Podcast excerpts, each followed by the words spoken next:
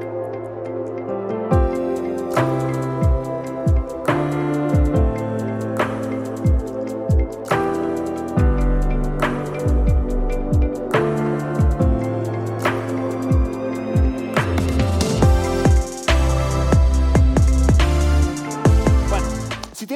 Por favor, vamos a ir a eh, Mateo capítulo 20. Mateo capítulo 20, eh, si no tiene su Biblia, tenemos los eh, versículos bíblicos ahí en la pantalla, pero podía usted buscarlo también en su Biblia, Mateo capítulo 20. Estas son las palabras de Jesús. Escuche esto, comenzando desde el versículo 1, dice así, dice así.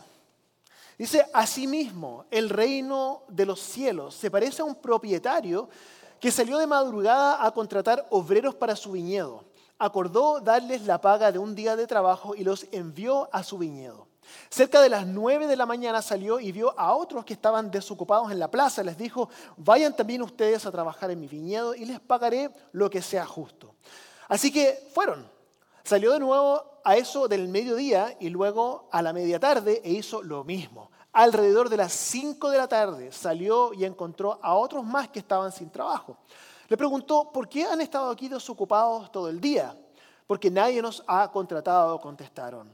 Él les dijo, vayan también ustedes a trabajar en mi viñedo. Al atardecer, el dueño del viñedo ordenó a su capataz, llama a los obreros y págales su salario, comenzando por los últimos contratados hasta llegar a los, primeros. Se presentaron los obreros que habían sido contratados cerca de las 5 de la tarde y cada uno recibió la paga de un día. Por eso cuando llegaron los que fueron contratados primero, esperaban recibir más, pero cada uno de ellos recibió también la paga de un día.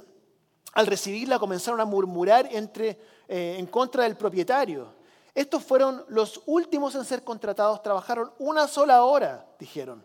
Y usted los ha tratado como a nosotros que hemos soportado el peso del trabajo y el calor del día. Pero él les contestó a ellos, amigo, no estoy cometiendo ninguna injusticia contigo. ¿Acaso no aceptaste trabajar por esa paga? Tómala y vete. Quiero darle al último obrero contratado lo mismo que te di a ti. ¿Es que no tengo derecho a hacer lo que quiera con mi dinero?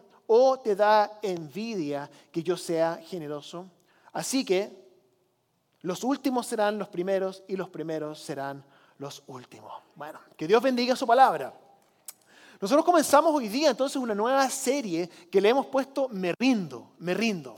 Y vamos a estar hablando respecto a algunas cosas en nuestras vidas que nosotros tenemos que, rendir a Dios. Vamos a estar hablando sobre algunas de estas cosas, varias cosas eh, a través de esta serie. Y quiero, pero quiero comenzar con la premisa. ¿Cuál es la, premisa de esta serie? La premisa es que, por ejemplo, yo eh, solía creer que ser cristiano se definía como un grupo con el cual tú te identificas. Yo pensaba que ser cristiano era básicamente eh, una creencia a la cual nosotros nos suscribimos. Yo pensé que ser cristiano significaba un conjunto de actividades en las cuales participábamos. Yo pensé que ser cristiano era simplemente reunirnos una o dos veces a la semana en un cierto espacio físico. Muy parecido a un club social o a un gimnasio. De hecho, estaba pensando durante esta semana entre la relación entre un gimnasio y la iglesia. Creo que hay algunas similitudes y es bastante interesante, se las voy a, se las voy a explicar. ¿Cuáles son los requerimientos para entrar a un gimnasio? Solamente tienes que ser mayor de 18 años y tienes que pagar la membresía, ¿cierto? Es el único requerimiento para entrar a un gimnasio. De hecho, tú puedes ser parte de un gimnasio y no estás obligado a hacer ningún ejercicio. Puedes estar en un gimnasio y no estás obligado a presentarte ni siquiera una vez al mes y puedes seguir siendo parte de ese gimnasio. Podrías entrenar una vez al año y podrías llamarte miembro del gimnasio. Puedes venir al gimnasio y simplemente sentarte y tener una plática durante dos horas y no hacer nada y cuando te pregunten, oye, ¿tú vas al gimnasio? Sí, sí, voy al gimnasio todos los días, pero no hace ningún ejercicio. En esencia, ninguno está obligado a cumplir el propósito para el cual se registró en el gimnasio y, aún decirse que es miembro del gimnasio. Entonces, ¿cuál es el requerimiento, haciendo un paralelo? ¿Cuál es el requerimiento para ser parte de una iglesia? O sea, venir a la iglesia, participar, venir una vez a la semana o dos veces a la semana, quizás los miércoles si usted participa, usted puede decir, soy miembro. Quizá usted ha venido aquí durante 10 años, eh, le encanta el compañerismo, le encanta la lectura bíblica, le encanta la oración, le gusta el mensaje, ¿cierto? Y parte de este, de este grupo de personas realmente no se requiere mucho para ser parte de una iglesia, ¿cierto? Em, pero el problema con esto es que cuando uno se inscribe en un gimnasio, uno tiene un objetivo. El objetivo es poder ser más saludable, poder quizás verse mejor, quizás poder sentirse mejor. Entonces el gimnasio tiene un objetivo para usted y usted también tiene un objetivo cuando se inscribe en el gimnasio, ¿cierto? Lo mismo con la iglesia. Hermanos y hermanas, el objetivo de la iglesia es la transformación de su vida. Ese es el objetivo de la iglesia. ¿Ok? Entonces, ¿alguna vez usted ha hablado con alguien y esta persona le dice, yo voy al gimnasio? Y usted lo mira y uno dice, ok, pero ¿te inscribiste ayer o realmente vas al gimnasio? Porque uno puede para algunas personas uno, los ve y uno dice, pero es que realmente no sé. Y la persona le contesta y le dice, sí, yo hace 10 años que voy al gimnasio. ¿En serio? No estoy tan seguro. ¿Estás seguro? Pero hay otras personas que uno las ve y uno dice, esta persona es obvio que es miembro de un gimnasio. La evidencia está pero absolutamente clara en el momento que uno ve a esa persona y dice, esta persona va al gimnasio. Esta persona va, va al gimnasio. Mi pregunta que quiero hacerle a usted hoy día. ¿Es obvio para los demás que usted es un seguidor de Jesús? ¿Es obvio? ¿Es obvio para los demás? Si usted a alguien le dice, yo soy cristiano, esa persona lo va a mirar y le va a decir, ¿usted es cristiano? O sea, quizás empezó a venir a la iglesia hace un día atrás, porque no hay, como que no veo la, la relación entre que usted me diga que es cristiano y la evidencia que demuestra cómo usted vive, cómo usted vive su vida. Uno puede decir, sí, no, voy a la iglesia hace 10 años. 10 años. ¡Wow! ¿Cierto? La pregunta que quiero hacerle a usted es obvio para los demás que usted camine con Cristo. Volviendo al ejemplo del gimnasio, uno puede ir al gimnasio y uno ve a personas que están trabajando, pero están concentrados, están con los audífonos, no están hablando con nadie. Ellos tienen un objetivo en su vida, quieren transformar su cuerpo y están enfocados. Y hay otras personas que van al gimnasio y están conversando, están platicando, se sientan y yo los miro y digo, ¿usted por qué está aquí? Volviendo a la iglesia, quiero hacer una pregunta con todo mi cariño, ¿usted qué está haciendo aquí? ¿Por qué estamos aquí? ¿Por qué está usted aquí en la iglesia? ¿Por qué venimos a este espacio? ¿Le gusta el compañerismo quizás? ¿Le gusta el buen café? ¿Las sillas cómodas? ¿La gente agradable? ¿La buena música? Quizás a usted le sirve el mensaje que usted escucha aquí, pero quiero decirle, la razón por la cual nosotros estamos aquí en la iglesia es para estar espiritualmente en forma. ¿Qué significa esto? Significa que todos nosotros cuando vengamos a este espacio tenemos que hacer trabajo en nuestra vida. Hay cosas que, vamos a, a escuchar, hay cosas que vamos a leer, desafíos que usted va a escuchar. Es una invitación para que empecemos a hacer trabajo en nuestra vida. ¿Por qué? Porque nosotros tenemos que estar constantemente renunciando a ciertas cosas. Mire, Gálatas 4:19 dice así. Galatians 4:19 dice así. Dice así, queridos hijos, este es el apóstol Pablo escribiéndole a la iglesia en Galacia, dice, queridos hijos, por, por quienes vuelvo a sufrir dolores de parto hasta que Cristo, escuche esto, Cristo sea formado en ustedes. Ese es el objetivo, de que Cristo sea formado en usted y en mí.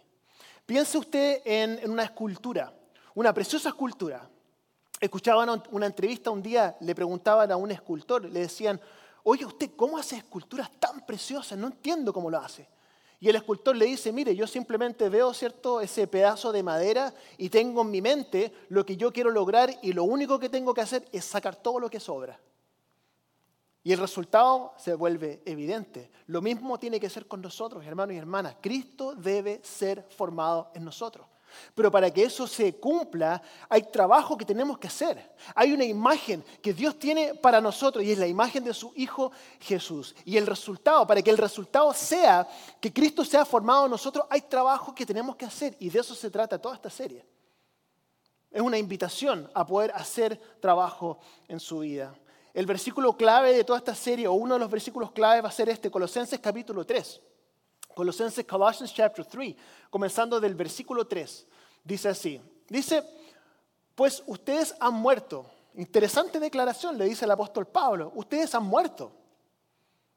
Y su vida está escondida con Cristo en Dios. Cuando Cristo, que es la vida de ustedes, se manifieste, entonces también ustedes serán manifestados con Él en gloria. Le está diciendo varias cosas. Una, ustedes han muerto, han muerto. Cuando usted se bautiza y usted decide caminar con Cristo, usted en su, en su vida pasada, ¿cierto? Hay una muerte que sucede. Y Cristo nos cubre, nos cubre. Nos cubre con su gracia, nos cubre con su amor, ¿cierto? No, tenemos que, que eh, pagar la consecuencia de nuestro pecado porque Cristo ya la pagó. Entonces estamos nosotros escondidos en, en Cristo. Estamos cubiertos por Cristo. Pero esto no significa que usted deja de pecar, significa que, que su vida está cubierta por la sangre de Jesús. Y ya que todo esto es cierto, viene un desafío que el apóstol Pablo le dice, como todo esto es cierto, ahora usted, su siguiente paso es comenzar a dar muerte a todas las áreas de su vida que están impidiendo que Cristo se forme en usted. Esta es una serie sobre el discipulado. ¿Y qué es lo que significa ser discípulo? Un discípulo es un imitador de Cristo, es una persona que hace lo que Cristo hace, o hace lo que Cristo le dice que tiene que hacer, es un imitador. Y si yo tuviera que, resumir qué es lo que significa en esencia ser un discípulo, es morir. Morir. Es morir. Es morir, es morir a, nuestros deseos, es morir a las, cosas que a nosotros eh, deseamos para nosotros mismos, para que Cristo sea formado en nosotros. Un discípulo es alguien que constantemente está haciendo morir cosas en su vida. Cuando, cuando voy al gimnasio con mi hijo en las mañanas, siempre le pregunto, ¿en qué, ¿en qué vamos a trabajar hoy día? Mi papá me dice, hoy día nos toca hacer hombros. Digo, ah, qué bien, hoy día vamos a hacer hombros entonces. Sería una buena pregunta que nos hiciéramos nosotros como cristianos también, como discípulos de Jesús. ¿En qué estás trabajando tú hoy día? ¿Qué estás haciendo morir en tu vida? Ese es el trabajo que nosotros hacemos como cristianos, ¿cierto? Yo diría incluso que si la respuesta a esa pregunta, si yo a usted le pregunto, ¿en qué está usted, qué está usted haciendo morir en su vida como cristiano? Y su respuesta es nada, yo le digo esto, usted es un cristiano nominal, que le gusta el aspecto social de la iglesia, pero que no es un verdadero discípulo. Porque un discípulo está constantemente haciendo morir cosas en su vida. Usted puede decir, pero es que pastor, pastor, no quiero hacer morir cosas en mi vida porque, porque, me, porque me da fatiga hacerlo, no quiero hacerlo. Prefiero evitar la fatiga, ¿cierto? Mucho trabajo. Em, pero es, así tiene que ser, porque es así como Cristo se forma en usted. Ahora, si usted no quiere que Cristo sea formado en usted, eso es otra conversación. No, si usted no quiere, no quiere, pero yo estoy asumiendo que la razón por la cual estamos aquí es porque nosotros queremos que Cristo se forme en nosotros, que Cristo se forme en nuestra, en nuestra vida. Mire, uno, para nosotros como cristianos, el, el, motivo de la muerte y la resurrección, ese tema de la muerte y la resurrección, está a través de todo el Nuevo Testamento y se aplica a muchas áreas de nuestra vida. Entonces usted puede decir, pero pastor, yo voy a hacer morir esta área en mi vida, pero la, promesa es que cuando usted hace morir algo en su vida, que la vida de Cristo resucita en esa área. No es que usted queda, no, se queda vacío y Cristo se empieza a formar en usted, usted empieza a formarse a la imagen de Cristo. Entonces, en esta mañana yo quiero, quiero hacerle una pregunta. Y esta es la pregunta que no le quiero hacer, esta es la pregunta que no le estoy haciendo. No le estoy preguntando si es que hay algo en su vida que usted tiene que hacer morir. Esa no es la pregunta. La pregunta es, ¿qué área en su vida es la que usted en este momento, hoy día, tiene que hacer morir? Quiero que nos hagamos esa pregunta, que podamos pensar en eso. Y vamos a hablar respecto a varios temas dentro de esta serie que comienza hoy día, varios temas que son áreas en nuestra vida que, que Dios quiere sacar de nosotros, definitivamente, para que Cristo se forme en nosotros. Y hoy día vamos a comenzar con el primer tema. ¿Están listos? Hoy día comenzamos con el primer tema. Ok. ¿Sí? Ok. La envidia. Ay, pastor, no sé por qué vino hoy día. La envidia. De hecho, esta semana le pregunté a un, a un miembro de nuestro equipo, le pregunté, mira, te voy a hacer una pregunta, le dije, pero no lo tomes mal y no te estoy juzgando ni nada. Y le digo así, ¿tú tienes envidia en tu corazón? Y quedó así como, Ay, pero pastor, ¿por qué me pregunta eso? Porque la verdad es que nos da vergüenza, no es un tema simple, de hecho no, no, no, nos avergüenza eh, reconocerlo. De hecho, quiero preguntarle esto, ¿hay alguien en su vida, en este momento, que está viviendo su sueño? ¿Hay alguien en su vida que está viviendo en la casa de sus sueños? ¿Hay alguien en su vida que tiene el trabajo de sus sueños? ¿Hay alguien en su vida que conduce el, el carro de sus sueños? Hay alguien en su vida que realiza los viajes o está tomándose las vacaciones de sus sueños. Mire, voy a confesar, yo tengo que empezar por mí. Yo siempre quise desde pequeño, yo comencé a tocar batería desde los 13 años. Y mi sueño siempre fue ser un baterista que pueda hacer giras mundiales y poder eh, tocar batería en estudios de grabación. Siempre lo quise. Cuando era pequeño tenía un amigo que él también estaba aprendiendo a tocar batería y no tenía batería, yo tenía mi propia batería, él tenía que conseguirse una batería y él a veces me prestaba las baquetas para poder tocar y él poco a poco fue aprendiendo.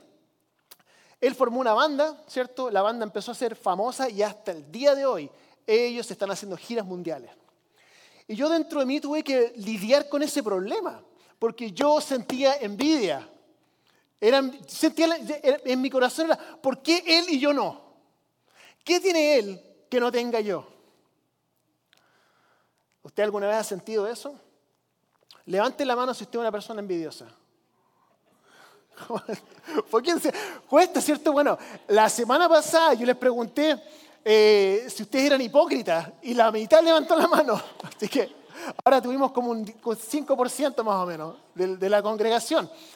Pero pero la verdad es que es un tema que nos da vergüenza, no, nos gusta reconocerlo, ¿cierto? Nadie va a añadir envidia a su, a su currículum, ¿cierto? Em, y como se trata de una cuestión tan difícil, entonces es difícil abordarlo, porque uno de los primeros pasos es nosotros reconocer, este es un problema, y ahí Dios comienza a trabajarlo, pero si no somos capaces de reconocerlo, es muy difícil trabajarlo, pero yo creo que estamos de acuerdo que todos nosotros tenemos por lo menos una pequeña dosis de envidia en nuestra vida. Ahora, cuando éramos pequeños era mucho más, éramos mucho más abiertos con la envidia, ¿cierto? Él tiene unos, pero papá, ¿por qué él tiene unos Air Jordans y yo tengo que usar estos knockoffs de Costco, ¿cierto? Y uno simplemente lo decía. O por qué él tiene que tener un PlayStation 5 y yo tengo que estar con un Nintendo 10, no sé cómo se llama, el, el, ¿cierto? Que dan ganas de botarlo a la basura.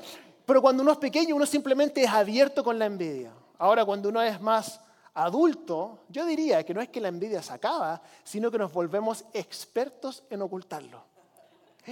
Te compraste un carro nuevo. Felicitaciones. Espero que no te lo choquen. ¿Cierto? Otro viaje, otro viaje al Caribe. Espero que no te dé malaria. Casa nueva, ¿cierto? Espero que no llegue un huracán. No lo decimos, quizás lo pensamos, pero no lo decimos, ¿cierto?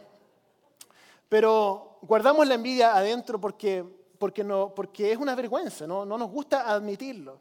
Pero en esencia, este es el sentimiento que muchas veces tenemos. Y, en el fondo el sentimiento es que, es que alguien recibió algo que realmente era para nosotros. Y no entendemos por qué esa persona tiene lo que yo no tengo. Y esos sentimientos y esos pensamientos, hermanos y hermanas, no tienen cabida dentro de la vida de un discípulo de Cristo. Esa es un área que tenemos que sacarla de nuestra vida. Y quiero hablar un poco respecto a esto. Como iglesia nosotros somos un cuerpo. Romanos capítulo 12 habla respecto a que estamos todos unidos. Estamos todos unidos. Tu problema es mi problema. Si tú te sientes mal, yo voy a orar por ti. Vamos a estar juntos en esta en este caminar por la vida porque somos un cuerpo, estamos todos conectados. Y ahora, para muchos de ustedes puede ser fácil decir, bueno, tu dolor es mi dolor. siento tu dolor, ¿cierto? Tu alegría es mi alegría. O, cuando alguien está pasando por algo, algo difícil, tener compasión es, es, mucho más fácil. Cuando alguien está pasando por un mal momento, ¿cierto? Tener compasión es mucho más, es mucho más fácil cuando alguien está pasando por un problema. Pero tan pronto como alguien te gana o alguien le dan una promoción, ¿cierto? Un promotion, fama o un carro de sus sueños, viaje, oportunidad. Esta persona que estaba tratando de tener hijos no pudo tener hijos y esta otra persona se casa, y tienen hijos inmediatamente. Pueden, están buscando casarse y no se pueden casar y otra persona se casa y empiezan estos sentimientos. Y en el fondo lo que uno está haciendo, en el fondo, en el fondo, la esencia de la envidia es cuestionar a Dios. Y decir, Dios, ¿por qué hiciste eso? Me vuelvo juez y empiezo a juzgar los criterios de Dios. Y esto es precisamente lo que está hablando esta parábola. Esta parábola que acabamos de leer eh, habla respecto al dueño de un viñedo, ¿cierto? Que necesitaba ayuda y salió temprano, salió a las 6 de la mañana, contrató a un grupo, le preguntó, le dijo, te voy a pagar 20 dólares por todo un día de trabajo, todos estuvieron de acuerdo. Luego salió a las 9, luego salió a las 12, luego salió a las 3 de la tarde y finalmente a las 5 de la tarde contrató al último grupo y les dijo, oye, ¿por qué ustedes han estado aquí sin hacer nada todo el día? Y les dice, bueno, es que nadie nos ha contratado. Entonces dijo, yo los voy a contratar, vayan a trabajar. Entonces los que los contrató a las 5 trabajaron una hora y los que contrató a las 6 de la mañana trabajaron todo el día. Llegó a las 6 de la tarde, llegó la hora de que les pagaran por el día de trabajo y eh, el jefe, ¿cierto? Trajo a los que trabajaron último, ¿cierto? Los que contrató a las 5 y les pagó primero, les pagó 20 dólares. Entonces los que habían trabajado todo el día empezaron a hacer matemática en su mente, dijeron, bueno, si estos que trabajaron una hora les pagó 20, nosotros que hemos trabajado todo el día, quizás cuánto nos va a pagar. Estaban felices, estaban expectantes, esperando, ¿cierto? Pero cuando obtuvieron los mismos 20 que los que trabajaron una hora en el día, Versículo 11 nos dice, al recibirla comenzaron a murmurar en contra del propietario. ¿Alguna vez usted se ha quejado con Dios? Ha estado así como, ay, pero Señor, ¿por qué? ¿Por qué? ¿Cierto? ¿Por qué ellos y no yo? Versículo 12 dice, estos que fueron los últimos, están alegando, ¿cierto? Estos que fueron los últimos contratados trabajaron una sola hora, dijeron. Y usted los ha tratado como a nosotros que hemos soportado el peso del trabajo y el calor del día. Ha conocido gente así, uno mira lo que tienen y mírame, yo estoy igual que siempre y mira a esta persona, todo lo que ha logrado y yo también trabajo igual que esta persona. ¿Por qué tiene, tengo que yo vivir esta situación que estoy viviendo? Porque ellos son más bendecidos, porque ellos son más promovidos, porque ellos se pueden casar, porque ellos se pueden embarazar, ¿cierto? Uno tiene estas sensaciones como que Dios es injusto en esencia. Quiero que le contesta el propietario en el versículo 13, dice, pero él contestó a uno de ellos y les dijo, amigo, no estoy cometiendo ninguna injusticia contigo. ¿Acaso no aceptaste trabajar por esa paga? Tómala y vete. Quiero darle al último obrero contratado lo mismo que te di a ti. ¿Es que no tengo derecho a hacer lo que quiera con mi dinero? ¿O te da envidia de que yo sea generoso? Así que los últimos serán los primeros y los primeros los últimos. Usted puede pensar que cuando usted tiene esos pensamientos, esos sentimientos de, envidia y usted lo está, está, pensando con usted mismo, está hablando esto con alguien, usted puede pensar que eso es entre usted y la persona o algo eh, personal suyo. Pero en esencia lo que usted está diciendo es que Dios es injusto. Y estamos siendo envidiosos por la generosidad de Dios. En esencia uno está diciendo, si yo, tuviera, si yo estuviera a cargo, Dios, si tú me pusieras a mí a cargo, yo tomaría mejores decisiones que ti, yo sabría cómo distribuir esto mejor que tú. Tú debieras haber consultado mi infinita sabiduría antes de tomar esta decisión que claramente no es la correcta. ¿Qué derecho tenemos nosotros a cuestionar a Dios? Es lo que dice el apóstol Pablo en Romanos 9:20, en Romans 9:20. Dice, ¿quién eres tú para pedirle cuentas a Dios? ¿Acaso le dirá la olla de, de barro al que lo moldeó, ¿por qué me hiciste así? Hermanos y hermanas, por más que nos cueste escucharlo, Dios es Dios y Dios hace lo que Él quiere. Y la realidad es que nosotros en esta historia, en esta historia, ¿quiénes somos nosotros en esta historia? Nosotros somos los que estuvimos sin trabajo todo el día, esperando, esperando, esperando. Y llegó el propietario y nos dijo, ¿ustedes qué están haciendo aquí? Él nos contrató y nos dijo, ustedes van a trabajar una hora. Esa es la gracia de Dios. Y les voy a pagar por un trabajo de todo un día, solo por trabajar una hora. Esa es la gracia de Dios para nosotros. Tenemos que entender que esa es la salvación y esa es la entrada que Dios nos da al reino de los cielos por su gracia. Entonces, en conclusión, quiero decirle que no perdamos el tiempo envidiando, no perdamos tiempo con eso. Porque cuando lo hacemos, número uno, estamos cuestionando a Dios y nos estamos volviendo jueces de Dios. No perdamos el tiempo envidiando porque, número dos, perdemos de vista lo que Dios nos ha dado, lo que tenemos, las bendiciones que nosotros tenemos, porque estamos mirando para otro lado, estamos cuestionando lo que Dios hizo allá, cuando realmente Dios nos ha bendecido. ¿Cuántos de ustedes son bendecidos de Dios? Todos nosotros, todos nosotros lo somos, ¿cierto? Tenemos que abrir nuestros ojos para poder verlo y a veces nos cuesta cuando estamos mirando al otro lado. Y número tres, y con esta idea voy a, voy a terminar. Cuando usted mira para otro lado o envidia a otra persona, uno está distraído y uno se pierde su propósito. Porque Dios a usted le dio un camino que andar. Y usted está enfocado en otro camino y se va a perder el camino que Dios puso delante suyo. ¿Cuántos de nosotros nos hemos distraído? ¿Cuántos de usted se ha distraído? Está mirando el teléfono, ¿cierto? Y mire, de hecho hay un video, no sabía si lo voy a mostrar en este servicio o no, pero es un video que habla respecto a, a, cuando uno está texteando y los errores que uno comete. De hecho, ¿sabía usted que hay mil hospitalizaciones eh, anuales simplemente como resultado de las personas que se distraen con sus teléfonos celulares? Así que fíjense, roll the video, vamos a mostrar esto y luego vamos a terminar.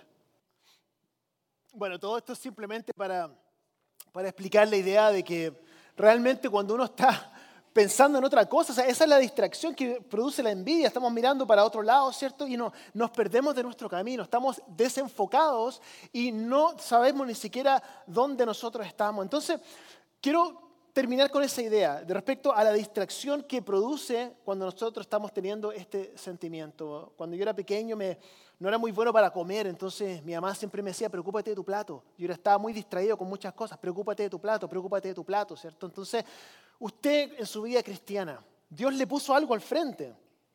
Y usted tiene que estar mirando eso, lo que Dios a usted, a usted le puso. Es muy importante esto para que usted pueda caminar el camino que Dios a usted le dio. Entonces la pregunta que le hago en esta mañana, antes de terminar, ¿qué es lo que hay frente a su plate, plato, traste, ¿cierto? ¿Qué es lo que hay ahí?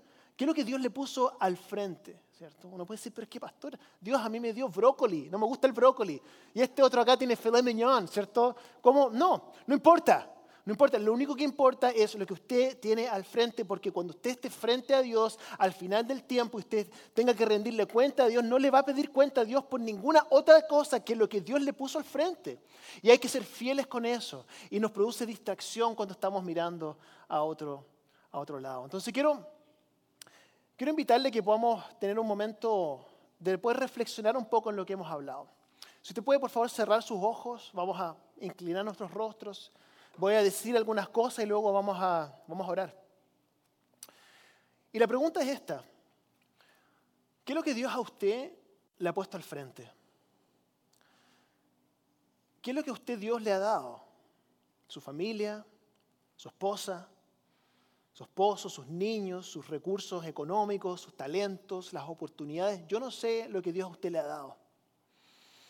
Pero cuando empezamos a, a sentir esta cierta nivel de injusticia, como que, ay, ¿por qué esta otra persona tiene? Yo tengo esto. Sabemos que eso nos distrae, lo hemos aprendido hoy día. Y nos arrepentimos de eso hoy. Porque queremos caminar nuestro camino, nuestro camino. Siempre va a haber alguien que tenga más que nosotros, siempre va a haber alguien que tenga menos que nosotros. Oramos, Señor, que tú nos eh, puedas abrir los ojos y que todos los que estamos aquí tengamos la claridad de mente de poder descubrir que es una verdadera pérdida de tiempo hacer cualquier otra cosa que no sea lo que Dios nos ha dado.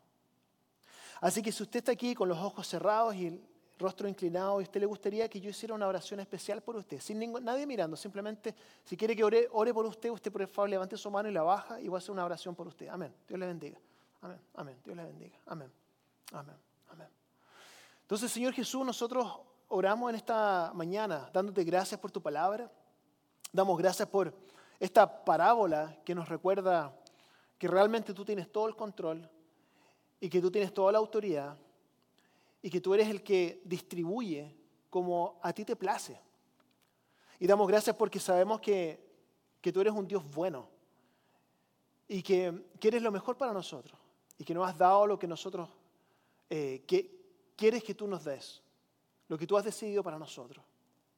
Gracias por las manos que se levantaron y quiero orar por cada una de las personas que levantó su mano, que tú puedas guiarlos en este camino que tú has puesto frente a nosotros. Y oramos, Señor, que la, esta distracción de la envidia que nos da, que es, una, es un sentimiento tan vergonzoso, que no nos gusta admitirlo, pero que realmente todos tenemos una cierta cuota, que tú nos ayudas a poder sacar esto de nuestra vida, que no tiene ningún lugar en la vida de un discípulo. Así que oramos esto, Señor, y te damos las gracias en el nombre de Jesús. Amén. Amén.